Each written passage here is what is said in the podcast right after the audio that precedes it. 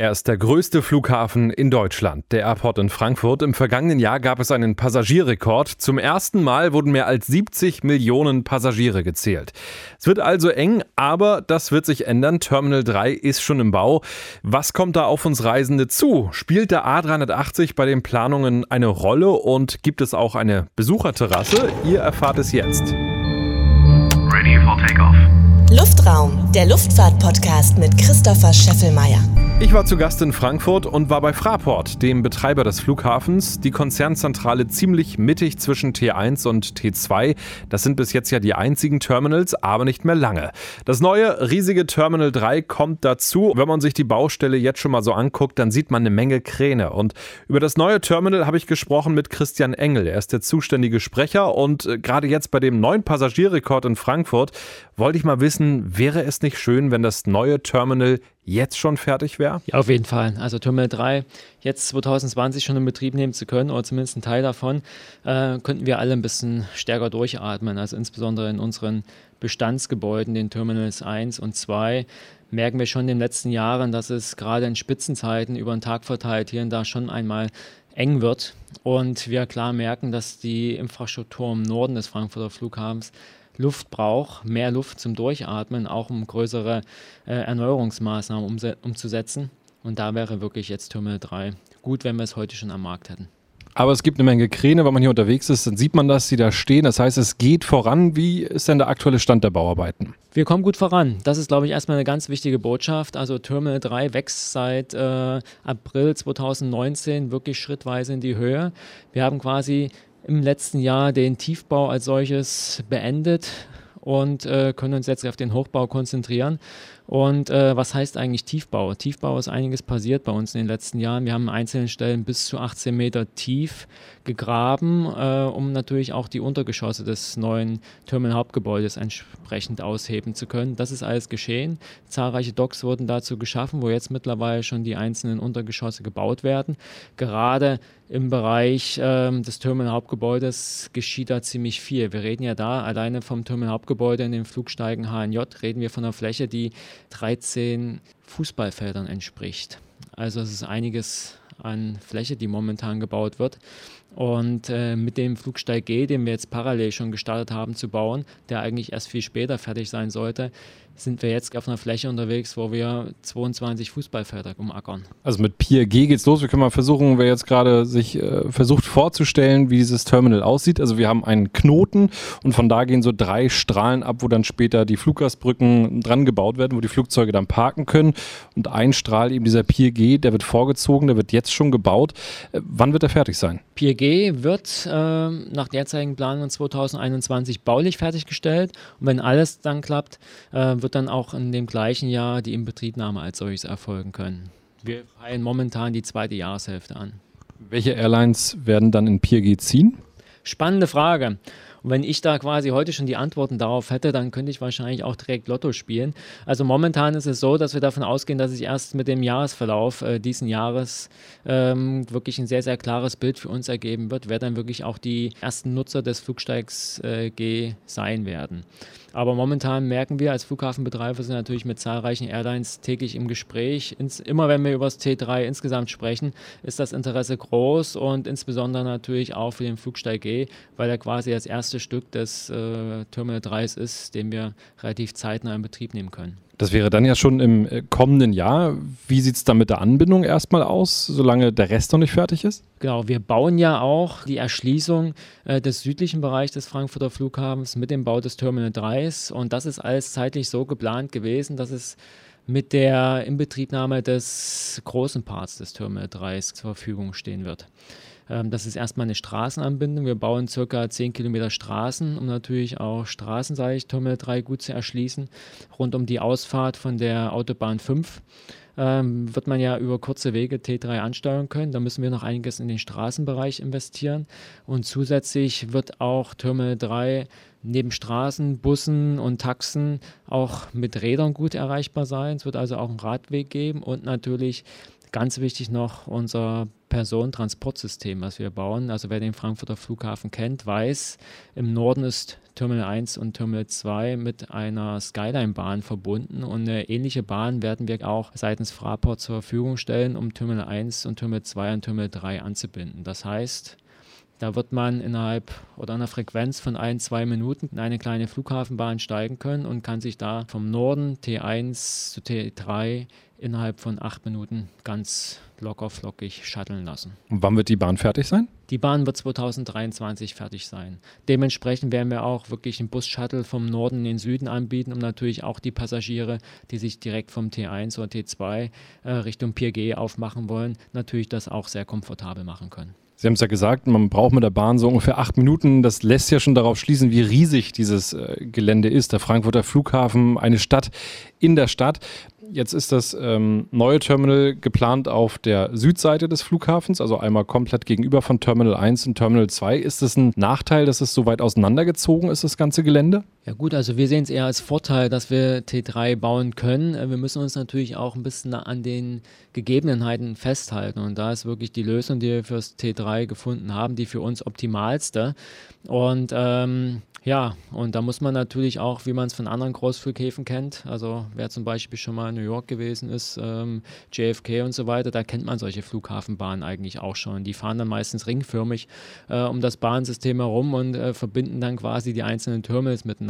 So wird es jetzt auch am Frankfurter Flughafen demnächst sein, auch wenn wir natürlich auch das T1 und das T2 schon mit einer kleinen Bahn verbunden haben. Aber die neue, klar, die hat einen größeren Weg zu überwinden. Die Fahrstrecke ist insgesamt 5,6 Kilometer lang. Das ist ein ordentliches Stück, aber in der Spitze wird die äh, Fahrgeschwindigkeit des quasi neuen PTS-Systems dann auch bis zu 80 km/h sein, sodass man wirklich relativ komfortabel in knapp acht Minuten die Fahrstrecke überwunden hat. Die Bauarbeiten, Sie haben es ja gerade schon äh, kurz äh, anklingen lassen, die laufen nach Plan. Was macht FRA besser als BER? Also was machen die Frankfurter besser als die Flughafenbauer und Planer in Berlin? Also ob wir was besser oder schlechter machen, mag ich gar nicht zu beurteilen. Was wir machen, ist den Frankfurter Weg. Und das heißt, wir setzen auf äh, Fraport-Know-how.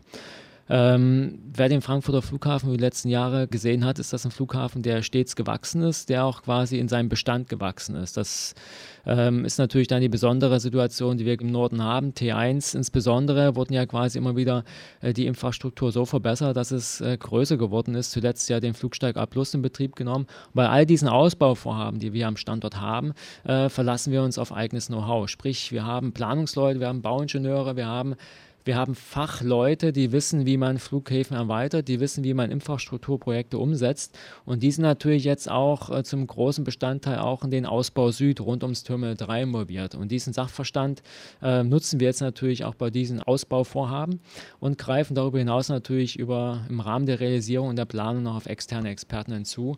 Und ähm, ich glaube, in dem Verbund kann man dann auch so ein Rieseninfrastrukturprojekt, wie es jetzt hier am Frankfurter Flughafen gerade umgesetzt wird, auch stemmen und das bestenfalls natürlich auch im gesetzten Zeit- und Budgetplan stemmen. Ich habe mal so ein bisschen das Gefühl, wenn ich im Ausland unterwegs bin, in Flughäfen, gerade auch in Asien, vielleicht auch in Nordamerika, dass die Flughäfen immer so groß und hell sind, also riesige Gebäude. Wird das Terminal 3 auch ein bisschen in die Richtung gehen? Also so ein ja, so, so ein Next Level. Klar, also wir sehen natürlich Terminal 3 als wirklich eine neue, die neue Visitenkarte des Frankfurter Flughafens an. Also es wird sehr, sehr modern sein, dass viele, viele Dinge beinhalten, die wir eigentlich auch schon in Terminal 1 und 2 verbauen wollten. Aber wie wir es ja eingangs schon thematisiert hatten, wir sind in den letzten Jahren so stark gewachsen. Innerhalb von vier Jahren, muss man sich mal überlegen, haben wir ein Passagierwachstum von 16 Prozent erlebt. Das sind knapp 10 Millionen Passagiere, die wir in vier Jahren zusätzlich abfertigen konnten über den Bestand. Und da bleibt natürlich auch gleichzeitig klar, dass man dann innerhalb des Bestandes kaum Luft hat, um größere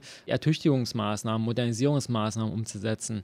Und das erhoffen wir uns auch vom Terminal 3, dass wir da natürlich deutlich mehr Luft auch im Norden haben und dann natürlich auch da größere Modernisierungsarbeiten umzusetzen, um dann natürlich auch ein einheitliches Bild als Frankfurter Flughafen zu bilden. Nicht nur das niegelnagelneue Terminal im Süden, sondern natürlich auch äh, sehr, sehr moderne und neue Terminalanlagen im Norden. Und das muss natürlich irgendwann mal Hand in Hand gehen. Das wird nicht von heute auf morgen der Fall sein. Wir werden natürlich ab 2023 erstmal das sehr moderne Terminal im Süden haben, aber hoffen natürlich, dass wir dann in den nächsten Jahren auch äh, wirklich im Norden sprichwörtlich klotzen können. Jetzt ist der Hauptkonkurrent in Deutschland der Flughafen München, der ja auch sehr modern ist und auch dabei ist, kräftig zu wachsen. Ähm, will man mit Terminal 3 zeigen, so, wir in Frankfurt, wir sind die Nummer eins in Deutschland? Also was wir mit Terminal 3 machen wollen, ist natürlich unsere Wettbewerbsposition zu stärken und das auch nachhaltig. Da also gucken wir jetzt weniger nach Deutschland, sondern wir schauen uns dann schon nach unser, unseren internationalen Wettbewerben um. Und da müssen wir natürlich auch mit dem Zeitgeist gehen. Und wenn wir den Prognosen in der Luftverkehrsbranche trauen dürfen, können wir in den nächsten Jahrzehnten mit einer äh, deutlichen Verdopplung des Passagieraufkommens rechnen. Das heißt, auch wir in Frankfurt brauchen zusätzliche Kapazitäten und die schaffen wir jetzt quasi mit dem neuen Terminal 3, was im Vollausbau ja mal eine Kapazität von zusätzlich bis zu 25 Millionen Passagieren dann bieten wird. Jetzt war Mathe nicht so ganz meine Stärke. Wenn ich das mal so grob äh, überschlage, dann kommen wir am Ende auf eine Kapazität in Frankfurt mit allen drei Terminals bei so etwa 90 Millionen Passagieren. Genau, wir müssten dann etwas über 90 Millionen Passagiere hier in Frankfurt abfertigen können. Und ähm, ja, das ist dann schon einiges, was wir zusätzlich abfedern können. Und damit sind wir, glaube ich, für das Wachstum für das Luftverkehrswachstum der nächsten Jahre sehr gut gerüstet. Ich würde gerne noch mal so ein bisschen ein äh, paar Gedankenspiele machen, was dann die Verteidigung der Fluggesellschaften angeht, weil im Terminal 1 ist ja Lufthansa der Hauptkunde, der ganz große Kunde hier am Flughafen Frankfurt, natürlich in Verbindung mit der Star Alliance. Insofern wird es ja wahrscheinlich keinen Sinn machen, dass Star Alliance Partner dann rübergehen ins Terminal 3, oder? Ja, wir sind momentan noch sehr gespannt. Wir hatten ja gerade schon mal über potenzielle Airlines im Flugsteig E gesprochen und wenn wir jetzt natürlich das Gesamtprodukt im Süden uns anschauen, also insgesamt am Terminal 3 ist es natürlich auch für uns spannend, ähm, welche Airlines dann quasi die Mieter sein werden des Gebäudes. Und momentan, klar, wissen wir auch aus den Gesprächen mit unserem Hauptkunden Lufthansa, dass sich Lufthansa im Norden sehr wohl fühlt. Und äh, wie gesagt, wir werden allerdings erst circa ein Jahr vor Inbetriebnahme der einzelnen neuen Terminalbereiche wirklich ähm, klar wissen, wer äh, Erstmieter sein wird oder zu den ersten Mietern zählen wird. Und da muss ich jetzt einfach noch mit der Bitte um Verständnis sagen, das wird sich erst in den nächsten Jahren auch für uns klar herauskristallisieren, wer das sein wird. Wird es im neuen Terminal auch Positionen geben für den A380? Ja, und zwar am Flugsteig J. Das ist von den ersten drei Flugsteigen der westlichste, der realisi realisiert wird. Es ist auch der längste. Mit knapp 600 Metern wird der Flugsteig über insgesamt 14 Gebäudepositionen verfügen. Und vier davon werden quasi auch für Großflugzeuge des größten Typs verfügbar sein. Also reden von, wir von der 747 und von dem A380. Die werden sich da ohne weiteres breit machen können. Wer diesen Podcast hört, der steht auch gerne auf einer Besucherterrasse eines Flughafens. Im Terminal 2 gibt es ja eine, bin ich auch gerade gewesen, auch wenn das Wetter heute nicht so schön war. Ist in Terminal 3 ähnliches geplant? Können wir da Flugzeuge gucken? Ja, da ist jetzt keine klassische Besucherterrasse geplant, so wie man die hier am Terminal 2 zum Beispiel kennt, ähm, aber sowas ähnliches. Denn äh, wer das Visual vom Terminal 3 äh, schon mal gesehen hat und da mal wirklich so ein bisschen detaillierteren Blick drauf wirft, der sieht das so quasi am östlichen und westlichen Bereich quasi so offene Terrassenflächen Terrassenflächen sind. Und äh, von diesen Terrassenflächen wird man auch einen sehr guten Blick auf einzelne Betriebsbereiche des äh, Flughafengeländes haben. Und das ist eine sehr offen gestaltete, auch mit ein bisschen Gastronomie bespielte Fläche, wo man sich natürlich auch für einen Ausflug gern hinbegeben kann und quasi ein bisschen Flughafenluft mit live äh, bildlichen Eindrücken schnappen kann. Also das T3 ist nicht nur eine gute Adresse für Leute mit einem Flugticket. Jetzt haben wir viel gesprochen über das neue Terminal. Ganz viele Bilder und Animationen vom Gebäude findet ihr unter terminal3.de frankfurt-airport.com. Lohnt sich auf jeden Fall, da mal vorbeizuklicken. Nächste Folge kommt nochmal aus Frankfurt, denn ich war auch bei Condor Technik und habe mir da mal zeigen lassen, wie dort die Boeing-Flotte des Ferienfliegers gewartet wird. Das zu hören in der nächsten Ausgabe. Bis dahin eine schöne Zeit. Luftraum, der Luftfahrt-Podcast mit Christopher Scheffelmeier. Parking brake set.